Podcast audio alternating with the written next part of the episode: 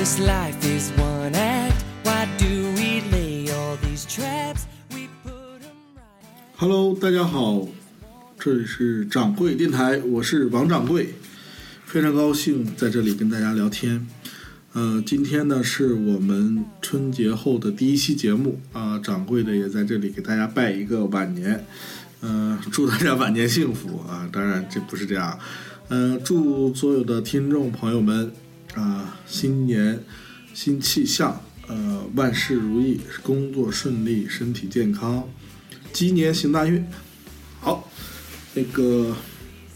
去年呢，掌柜的做了这个在年底的时候做了二零一六年的总结系列，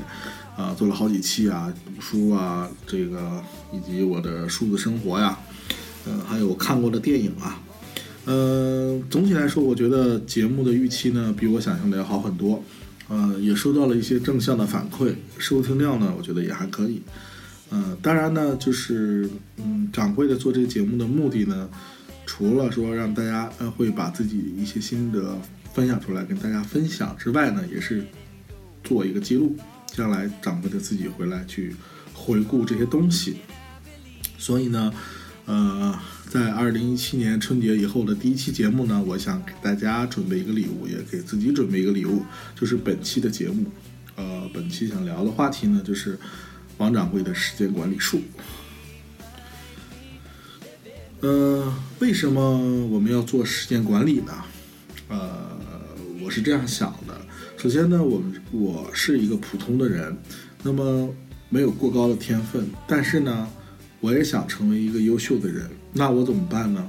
我和优秀的人之间现在是有差距的。那我要追赶他们的话，我唯一有利的条件就是时间对我们是公平的。那么我如果能够在时间上获得更多的时间，那么可能我就更有希望追赶上他们，成为优秀的人。而且到了三十岁以后呢，我也是越发觉得时间是非常的珍贵。有时候不由自主的就会想到，时间是不是不该就这么被浪费了呢？呃，我想人到了一定的岁数，应该自然而然的也会明白这些道理。就是当你到了那个年龄，有了那些压力之后，你自然就会觉得，我要有更多的时间，让自己更加的丰富，更加的充沛，更加的这个，呃，更加的这个，呃，有事情可做啊，你会觉得时间倍加的珍惜。呃，听过我节目的嗯同学也应该知道，我呢也尝试了多年的这个任务管理 GTT 的方式去管理任务，而且我是在一五年和一六年呢密集的去去使用呃任务管理。这几年呢，我自己其实也结合自己的情况，总结出了一套符合我自己的这个方法论。今天呢，也是想分享出来，跟大家一起讨论啊。我的时间管理呢，涉及到很多概念，比如 GDT，比如日程管理，比如时间管理。这一期呢，我结合自己的呃常用的软件和服务，把我的流程跟大家，把我的使用流程跟大家分享。大家呢可以去其糟粕，取其精华，咱们互相印证一下。嗯、我觉得只要是对你有意义，那么这件事情就我就没有白做。呃，首先呢，我想先说一下我自己呢，是一个嗯呃有名的工具控啊。工具控的话，呃，可以通过我的手机看到，在我的 iPhone 手机上的话是有 N 屏软件，N 呢是大于十。当然，这么多软件我肯定不会全部都用。那么我为什么有这么多软件呢？就这要从我刚接触电脑、计算机时开始说起。那个时候还是用 Windows，那个时候我就对各种软件感兴趣。对哪些软件呢？就是对那种对我的生活工作有帮助的软件。那个时候我不太懂，现在我明白了，实际上这指的就是生产力软件。嗯、所以呢，我的工具控也是在那个时候落下的落下的病根儿啊。我会研究各种新出的，买那个杂志，比如说计算机软件啊、游戏电子游戏软件啊这些东西，这些杂志去看，嗯、软件的分享，然后呢，呃，自己装一下，用一下，呃，产生的心得呢，也会在这个，呃，也会产生很多心得。啊，现在呢，我更多的精力就放到了 Mac 和 iOS 这个呃上面。我每年在 Mac 和 iOS 上购买软件或服务的费用呢，应该也是超过了一千一千加啊。当然呢，这钱都不是大风刮来的。我之所以买这些软件和服务呢，嗯，最大一点是说他们会给我带来生产力的提升。我觉得对我来说，时间是非常珍贵的。我如果因为这些软件和服务给我带来呃节省下来很多时间的话，我可以做更多的事情。那我觉得这个软件和服务购买的就比较值。另外，我买的也都是一些有口皆碑的软件，我觉得也值得你去付费和使用。呃，其实我呃在去年呢，我就意识到自己买了这么多软件，嗯和服务，我也做了很多的尝试和使用，也有了一些心得。如果我不做总结和整理的话，那么我买这个软件。的使用可以说就没有达到我当时买它时候对它的那种期望，那么也就是说是钱花的就有点冤，就是说我只是用了一下的话，确实就有点冤。那么我必须把这些东西，把这些知识变成我自己的知识，而不是这些东西买了用了就放在那里。不知道你们能明白我的意思吗？就是我用了这么多软件和服务之后，我不想让它就变成用完就放在那儿了，我想把它变成我自己的知识。所以呢，我在一五年底的时候做了一个公众号，叫“格物说”。格是格字的格，物是物理的物，说就是说说的说。嗯，起这个名字呢，就是说起的就是格物致知的意思，就是我要格这些软件和服务，把它，不管它多难用，不管有它哪些功能，我都挖掘出来，然后呢，嗯，分享出去，供那些还不了解这些软件和服务的人做参考。嗯呃，所以呢，这是我做这个公众号的初衷。嗯，不过很惭愧的是，这公众号做了一年多，文章发的不是特别多，大概二十封二十篇文章之内。而且的话，有一些还不是软件测评，还有一些杂七杂八的一些想法在里边。嗯，所以呢，我今年也会呃尝试着多增加一些时间去打理我这个公众号啊。如果想看这个公众号的话，可以在这期节目的。简介里看到公众号的名称，同时也在简书里是有这个跟公众号文章同样的这个列表，也会分享出来给大家看。啊，咱们说回这个时间管理啊，市嗯，现在市面上时间管理的软件真是多如牛毛，每一款都有自己的特色。那么这些年呢，我也尝试了很多工具，呃，比如说呃，奇妙清单就 Wonderlist，呃，比如说它是一个那个清单类的任务管理软件。比如说，AnyDo 是一个项目管理的项目管偏项目管理的任务管理软件。比如说，Calendars 五，它是一个日历软件。比如说，ToDo 就二度也是一个非常好的任务管理软件。比如 Clear 是一个 iOS 和 Mac 端的任务管理软件。Todoist，呃，OmniFocus 这都是非常著名的 GDT 软件。还有 Sense，啊，这也非常好的一个 GDT 软件。Fantastic，呃，Fantastical 二。这个是现在特别著名的一个日历管理软件啊，另外一个就是 HiFi，这个软件不好意思说是我们自行也是我自行研发的，但是不是我做自行研发的，我是作为产品经理来设计这款产软件的。我我在使用自己设计和使用过程中非常有感情，也非常喜欢这个软件。下面我想把抽出几个软件来单独讲讲我和它之间的故事啊，先说一下 Sense 这个软件，这个软件呢。是非常容易入手，而且我觉得是最符合 GDT 理念的一个软件。我在它身上大概一五年的时候花了一整年的时间，呃，也借助这个软件，我是真搞明白了 GDT 是一个什么概念。因为在这个软件之前，我也用其他的软件去做任务管理，但并没有做。G 并没有 GDT 的这个理念，后来我知道了这个理念，但是不知道怎么用，就借助这个软件，我大概明白了 GDT 这三步是怎么做处理的。当然，这个软件呢，呃，是 Mac、iOS 平台跨平台的，可以同步，但是呢，只仅支持 Mac、iOS。但是这个软件为什么我不用了呢？呃，因为比较悲催的是它被抢了，呃，被抢的原因可能是用了亚马逊的云服务。呃，非常倒霉。然后那个时候呢，翻墙对我来说在 iOS 上不是特别方便，我只能在 Mac 上翻墙，所以它做同步的话就不方便了，所以我就转移平台了。啊，后这就后话，不再用这个软件了。啊，另外一个我觉得想跟大家讲的就是 Clear 这个软件，之前也介绍过，它是 iOS 上手势操作的一个经典作品，App Store 多次把它捧为，就是如果你想开发一个 iOS 软件。有手势动作的话，你就参考它，它是什么样的风格，你就什么风格就对了。啊，这个软件的特点就是它非常快速的录入和设置提醒，嗯、分类也非常简单，可以说在 Workflow 之前的话，它可以是最快的创建任务的一个工具了。那个时候主要用它就是快速创建提醒任务啊，嗯、它也是 Mac 和 iOS 端这两端可以同步的，但也仅支持这两端，速度同步速度还可以。后来我也把它给淘汰，是因为它的场景确实有限。它虽然说快速录入，但是它只能简单的提醒，而且的话，有一段时间好像它也不知道什么原因，提醒功能还不好使，就是你设了提醒它不提醒你。后来我就用用就把它给放弃了。再加上最后现在 Workflow 创建任务的话，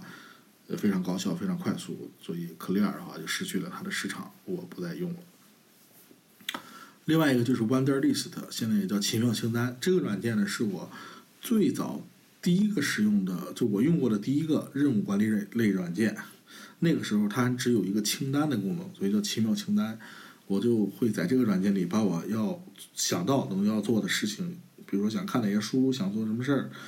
列出来。每个任务前面有个对勾，完成一个打个对勾，完成一个打个对勾。可以说它就是一个任务管理软件的入门类的最好的入门工具，就是一个清单啊。一直到现在，如果还有很多人过来问我说，呃，那个你你是怎么做任务管理的？你是怎么做时间管理的？呃，GDT 怎么回事儿？我还会给他推荐 Wonder List 的，我会告诉他，你先用这个 Wonder List 的这个清单功能，把你要做的事情管理起来。你先想想你要做什么，你有哪些是要做的，待办事项列出来，然后你按照步骤，按照优先级，先做啥后做啥，什么时间提醒你做什么事儿，做完一个打一个勾。这样的话非常简洁快速的入门。这个软件我我会推荐给所有的入拿人拿去做入门用。啊，当然，如果你入了门之后，你想用好 GDT 的话，这里就推荐我现在正在用的这个 OmniFocus。这个 Omni 这个公司呢，做了很多伟大的产品，但是他们产品一般都是在 iOS 和 Mac 上的，呃，非常的好，非常的伟大，呃，嗯，OmniFocus 呢可以说是我现在用的最好的呃 GDT 管理软件。但是如果你想要用好它的话，就必须理解它的几个看家本领，比如说透视，比如说上下文。啊，简单说一下，透视呢就是制定一组透视规则，规则就可以包括你是想透视已经到期的任务，还是即将到期任务。你想让他们排序规则是按照已经到期排序，还是按照即将到期排序？你想看哪些上那上下文环境的任务等等这些，把这条件组合在一起，就能组成你自己的一个透视规则，非常灵活啊。呃，可能这个说起来比较枯燥。举个例子，我可我有一个透视叫检查清检定时叫检查清单，那就是说我点了这个检查的透视之后呢，它会列出来我截止到我现在哪些任务是我要必须要完成的，就是已经已经到期或者说今天即将到期的任务都列在那里。其实我每天看它的话，我就知道我现在一定要做的事情有哪些。因为你现在要做的事情，除了今天的时候之外，还有昨天没做完的，所以这些都列在一起，创建的这个透视就能做这个事情。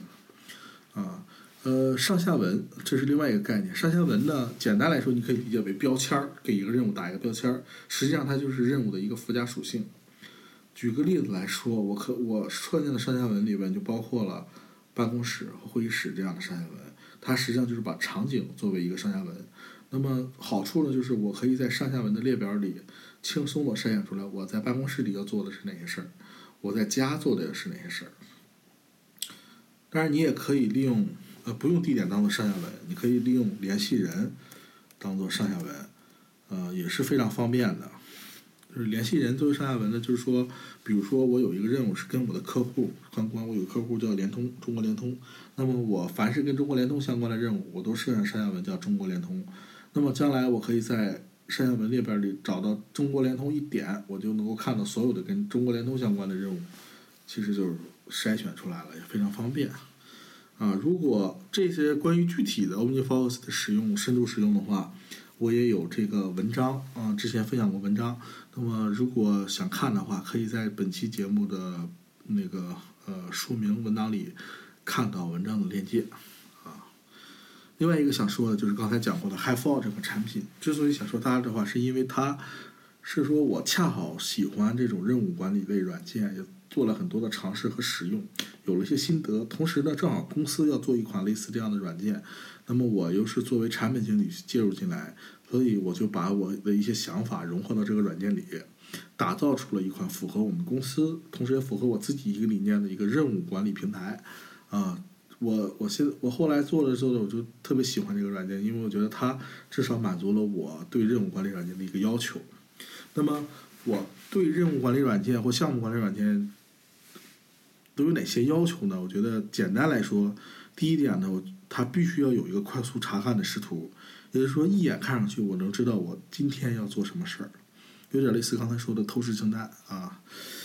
第二点，我觉得它必须要有的就是可以自定义视图，就是我可以根据自己的条件筛选出我现在最关注的项目的任务。简单来说，就是我可能现在呃有十个任项目都在推进，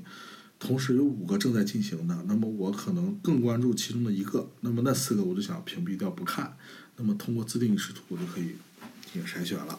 屏蔽掉不看，并不代表它没有，是这个意思啊。然后就是第三个，我觉得它一定要有的就是检查功能。这个是我从 OmniFocus 学过来的，就是当任务多了之后，你只有经常的进行检查和回顾，才能真正的保证任务的完成。最后一个，我觉得一定要有的就是任务流。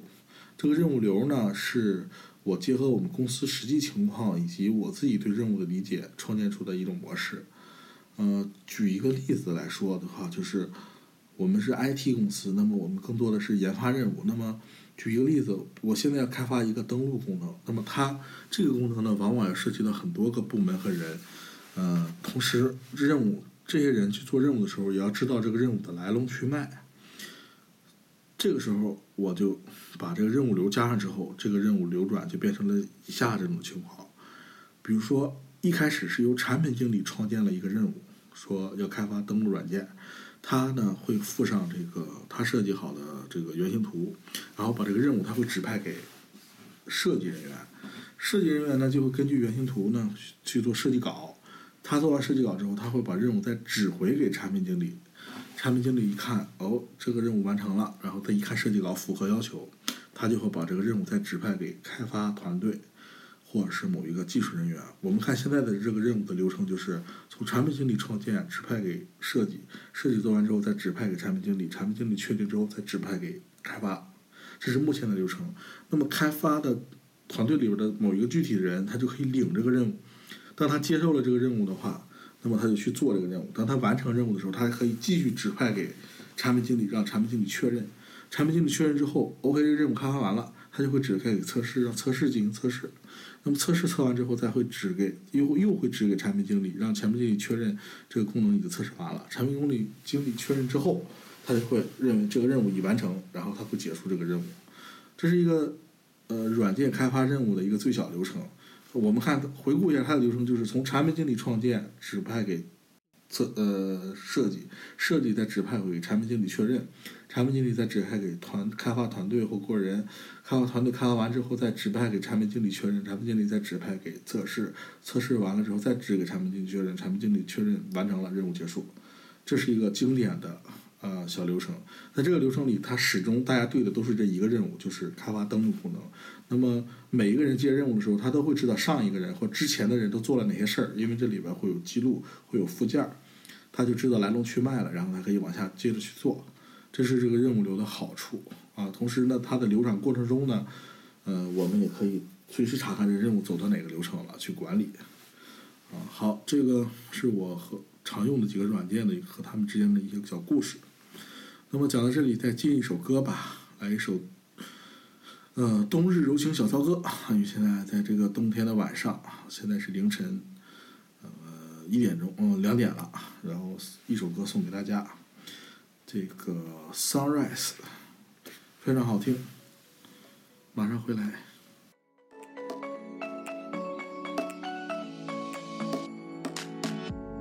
Morning, saw my darling. the window when leaves were falling. Went outside and started talking till the evening, the sun was falling. I pulled her towards me in that moment, and we don't care if the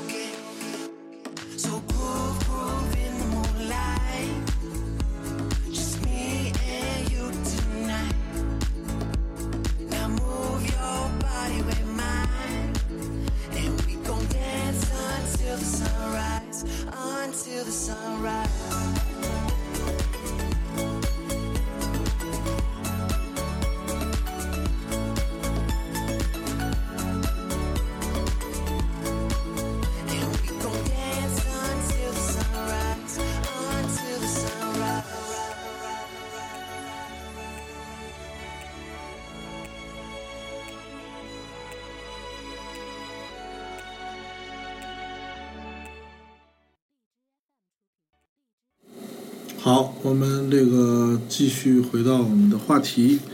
呃，刚才呢，我是大概讲了一下我自己常用的一些软件以及和他们之间的故事。那么现在呢，我就是进入到咱们的，感觉好久才进入到真正的正题，就是我是现在我是如何进行时间管理的。那么呢，在进入这个正题之前，我还得再查一下。那么先分清几个概念。嗯，我觉得有几个概念必须要先讲清楚。第一个概念呢，就是什么是代办事项。我认为一个代办事项呢，就是一个具体的任务，比如说明天下午三点我要去银行取钱，比如说下周五之前我要完成某一个文档，这些具体的时间、具体点要完成的事情，都算作代办事项。啊，代办事项呢是任务管理的最小单位，我们具体要做的事情就指的是这个代办事项。在入门级的任务管理工具里，刚才说的 Wonder List 这样的工具，或者清单类工具，你写下一个个的代办事项，然后完成一个打一个勾，这就是一个最初级的任务管理流程。啊，典型的场景就是购物清单，比如说你要去超市买东西，过年了，你买年货，那买的东西可就比较多，你怕忘了，你就可以在 Wonder List 的这样的清单类里边创建一个购物清单，写上你要买的东西，你每买一个打一勾，每买一个打一勾，最后检查这勾都打完了，你就买全了。啊，这就是什么叫代办事项这个概念。第二个概念呢，想想想想了解，就是想说清楚，就是什么是日程管理，或者说什么是日历。啊，日程管理我自己的理解就是在什么是在时某个时间，在某个地点见某个人或做某个事儿。啊，这这种具体到和谁谁谁在哪里干什么事儿，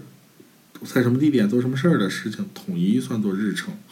啊，最经典的例子就是我们在学校里的课程表，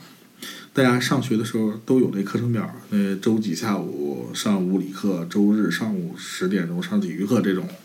啊，这就是一个典型的我们接触最早的日程管理或者说日历啊。日程管理的目的呢，我觉得一个是说提醒，我就说，嗯、他会提醒你啊，你今天下午三点要去哪里见什么人，做什么事儿。另外一个就是回顾，就是我随时可以通过日程管理去回顾我哪天见了什么人，做了什么事儿啊。呃，但是这里有一个概念，就是最容易混淆的概念，就是任务管理和日程管理。刚才我说的代办事项和日历之间，它是有一些重合的，这也是给我造成了非常大的困扰。我在一开始的时候就搞不清楚，我的一个任务是应该放到代办事项里，还是应该放到日历里边。非常困扰。啊，那我经过多年的时间和自己的这个理解呢，我自己总结是这样的：凡是这种约会、会议，啊，参加活动，就有时间、地点、人物的这种事情，通通放到日程管理里边，放到日历里。那么，凡是具体的某一个具体的任务，我在什么时间点要完成什么事儿的这种事儿，通通放到待办事项作为任务管理。啊，他们两者现在按照这个概念去分的话，它就不会冲突，而且还会互补。那么我肯定是说，我应该在周三下午三点前完成某个任务，完成某个事儿。那么我还这样的，我放到待办事项。还有说我周五下午五点要去电影院看某个电影，周六晚上我要去见什么什么人，聊什么什么事儿，这些就是日程。啊，他俩就是要求也不一样。如果你一个什么时间点完成什么事儿的东西，一定是需要提醒的，需要强提醒。日程的话，日历的话，提醒没那么强。但是日程日历的话，它更关注的就是时间、地点和人物。啊，这个后面再说。现在大家明白是什么是任务，什么是代办事项，什么是日程，什么是日历啊？这是两个概念。就是任务、待办事项是指的一个事儿。日程日历指的一个事儿，两个概念说完了。那么第三个概念，我想澄清的是什么是专注管理。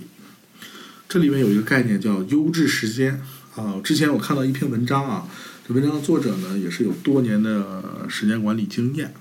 他一直就是在总是在挤时间，在挤出来的时间里去做一些事情，让自己就是总是有时间，只要有时间了我就做自己的事情，用手机去处理。这样看起来可能他能做很多事儿，实际上这样的结果往往是不好的。比如说，在和家人聚会的时候，他有时候会觉得没有话题或没有意思，他就会拿出手机来，他想不如我处理一下自己的事儿吧。但是这样的话带来的结果，要么就是家人会觉得你不尊重他，你一直在玩手机，这样的一个概念，一个一个对你的一个印象。另外就是。你自己的时间也不能连续啊，因为你正在和家人聚会或者是聊天的话，一定会经常被打断。那么你没有一个连续的时间做的话，很多事情效率也高不了。所以从结果来看，挤时间去做事情得不偿失。所以作者提出了一个保证优质时间的概念，就是我们尽量把优质的时间把握住，去合理的规划做自己的事情，这样的效率就会非常高，还不会受到打扰。那么我们有哪些优质时间呢？举几个例子，比如说临睡前，临睡前你会有一段时间是不受打扰且，呃比较安静的，你可以做很多事情。比如说早起，如果你有早起的习惯的话，从早上起床到你去上班之前的这段时间，你的大脑非常清醒。如果你在适当做些运动，这时候你的大脑也很兴奋，你可以在这段时间不受打扰的做一些事情。另外就是在假期或者说周末，你自己在固定好了固定的时间做固定的事儿，这样的话你总是会留出来规划出来呃一些固定不受打扰的时间去做，而不是挤出时间来去做，这样的话效率非非常高。嗯，就是专那么专注管理里边还有一个概念叫番茄工作法，这个之前也介绍过，简单说一下就是嗯在集中精力在一个特定的时间段内，通常是二十五分钟完成一个番茄钟。番茄钟，这二十五分钟之内你专注做一件事情，二十五分钟之后休息五到十分钟，然后可以再进行下一个二十五分钟。这样的话，你会高效的去做，而且还不会太累。啊，说完这几个概念呢，在进入真正的正题之前，来一首这个啊不不不不不这个不，再来一首。本来想再来首歌，现在想想离上首歌好像很近的，那就继续往下来吧。咱们最后再放歌啊。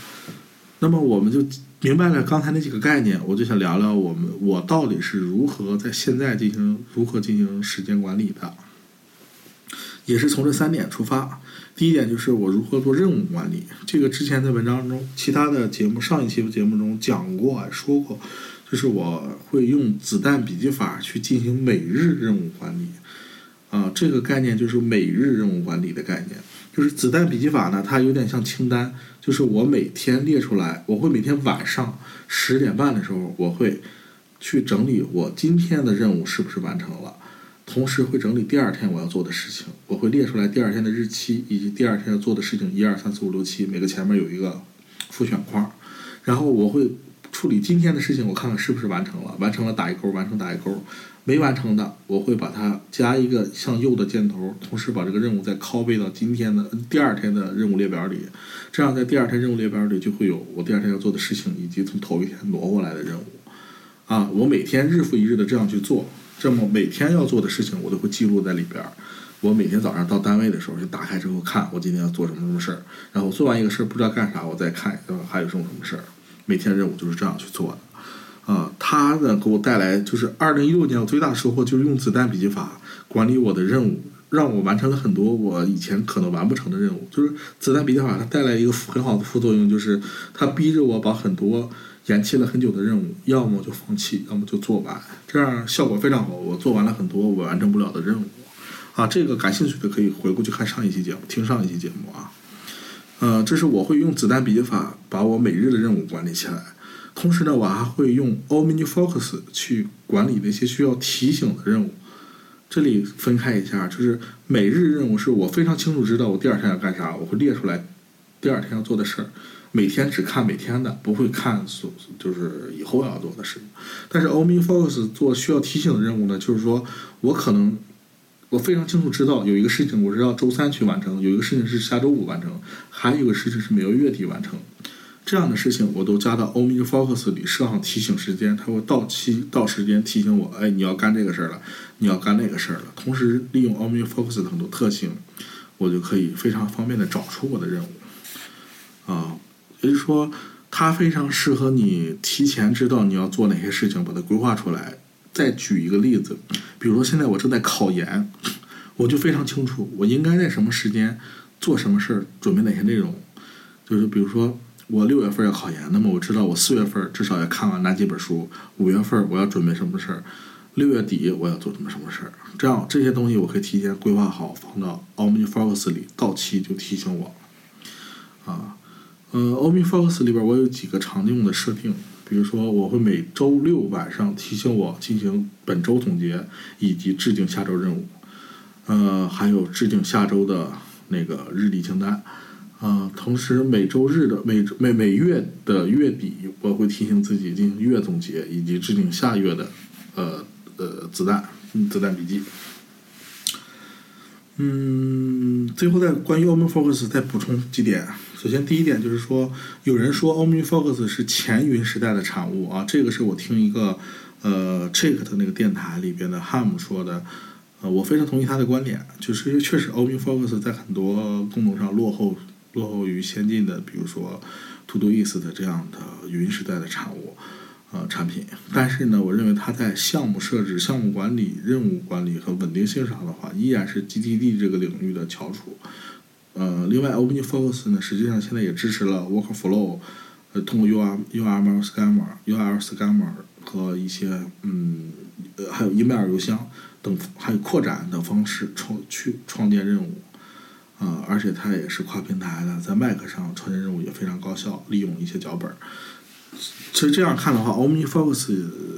虽然不是云时代的产物，但是它也有了一些云时代的一些功能啊。另外呢，就是 OmniFocus 本身它有一套自成理念的系概念在里边，你去使用它，并按照这个软件开发者的设定去使用里面的功能，同时你慢慢的就会体会到它的这个理念。所以说，OmniFocus 它可能更像是一本武功秘籍。你不但要有了这把剑去做这些事儿。它同时也是一把剑，一把工具。你不但有这把工具或这把剑去做这个事儿，同时你还有了这个武功秘籍，你的内功还会得到增加，这点很重要啊。好，说完这个任务管理，就是简单总结一下，是我用子弹笔记法去管理我每日的任务，就每天要第二天要做什么事儿。然后我用 OmniFocus 去管理所有我已知什么时间要完成的事儿，这种需要提醒的任务用 OmniFocus 管理。好，这是这个任务管理的。我是怎么做的？那么我是怎么做日程管理的呢？其实日程管理就比较简单了，就是明白了哪些事实属于日程管理的范畴，我就会把这些事情在任何的一个日历管理日历软件里边设定好什么时间、什么地点去见什么人。但是并不是这个市面上的日历软件很多，它并不是每一个都能符合我的要求。那么我现在使用的呢是在 iOS 平台的软件叫 Time Page。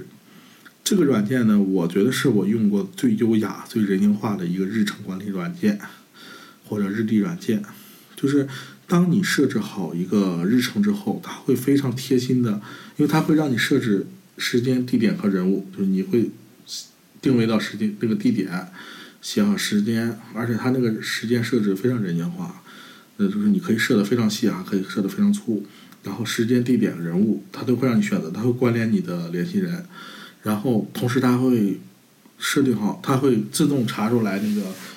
那一天的日期、那个天气情况。这样的话，它你设置完之后，它会非常贴心的定时提醒。比如说，它会提醒我，嗯、你该出发了，因为两个小时之后你要去哪哪哪看一场电影。呃，今天下雨了，你要带把伞。就这样的东西，让你看起来非常的舒心，而且它会设置几种，嗯，设置好几种提醒时间，比如说。开始前十五分钟，开始前一小时，开始前两小时，或开始前一天，以及开始。那么你设置好这几个提醒之后，它到点就会提醒你，到点会提醒你，让你知道哦，我明天有一个事儿要干。然后一会儿又知道哦，我一个小时之后有个事儿干。一会儿知道哦，十五分钟之后我要干什么事儿，不会说是漏掉。啊，非常。同时提醒的时候，它会告诉你要不要带伞呐、你是开车呀，还是步行啊，还是怎么样？还需要多久？它会，它会自动算出来，会提醒你的，也非常人性化。而界面上来说的话，非常的漂亮，它的几个布局颜色的话，看起来非常的大气啊。这日程管理软件我用的是 Time Page 啊，这个总结一下。那么两点已经说了，那么第三点就是专注管理，我是如何做专注管理的？做专注管理这块儿呢，我之前的上一期节目提到过，我是用的是 Be Focus 的 Pro，啊，其实就是一个番茄时钟软件。那番茄钟软件呢，我之所以用它的话，我觉得就是首先它是跨平台的，嗯、最重要的是它支持 Apple Watch，这样的话，我通过一抬手腕，我就知道我定的番茄钟还有多长时间，以及到点了会提醒我，啊，也挺用起来挺方便的。另外，它的数据统计非常方便，可以导出。嗯，我就非常方便的可以把这些数据记录到我的每天日记里边去统计我的呃专注管理的数据。我做了几个番茄钟啊，而且界面非常简洁，用起来毫无压力。番呃，之所以用番茄钟的话，也是说想把番茄工作法推荐给大家，希望大家能够用起来，它会让你非常高效的去完成一些事情。嗯，以上就是我是如何做时间管理的，也就是王掌柜的时间管理术。那么，嗯，还是说，其实我觉得时间管理这块儿最重要的不是说你会什么术啊，你有什么软件，有什么服务，最重要的是你得知道自己有哪些事情要做，这点很重要。我想重复一下，就是你要知道自己有哪些事情要做。这点非常重要，就是你现在有了软件，你也知道用什么去管理日程，用什么去管理你的任务。那么你发现你没事儿可做，你不知道该在里边填什么东西，那么你就无法去管理。也就是说，你做什么事情都是靠时间推着你，到什么时间就要做什么事儿，公司安排什么事儿你就做什么事儿。那么你的时间和任务，我觉得是不需要管理的，因为到点了就会告诉有人会告诉你，今天要完成这个，明天要完成那个，你不需要管理。一定是说你非常知道自己要做哪些事儿，什么时间要去干嘛，这些事情非常多非常杂，你才需要用任务管理把它管理起来，你才需要时间管理、日程管理把它给管理起来。如果没不是这样的话，你也没有必要去管理这些东西。嗯，所以回到之前的话题，就是我们至少我掌柜的是一个平庸的人，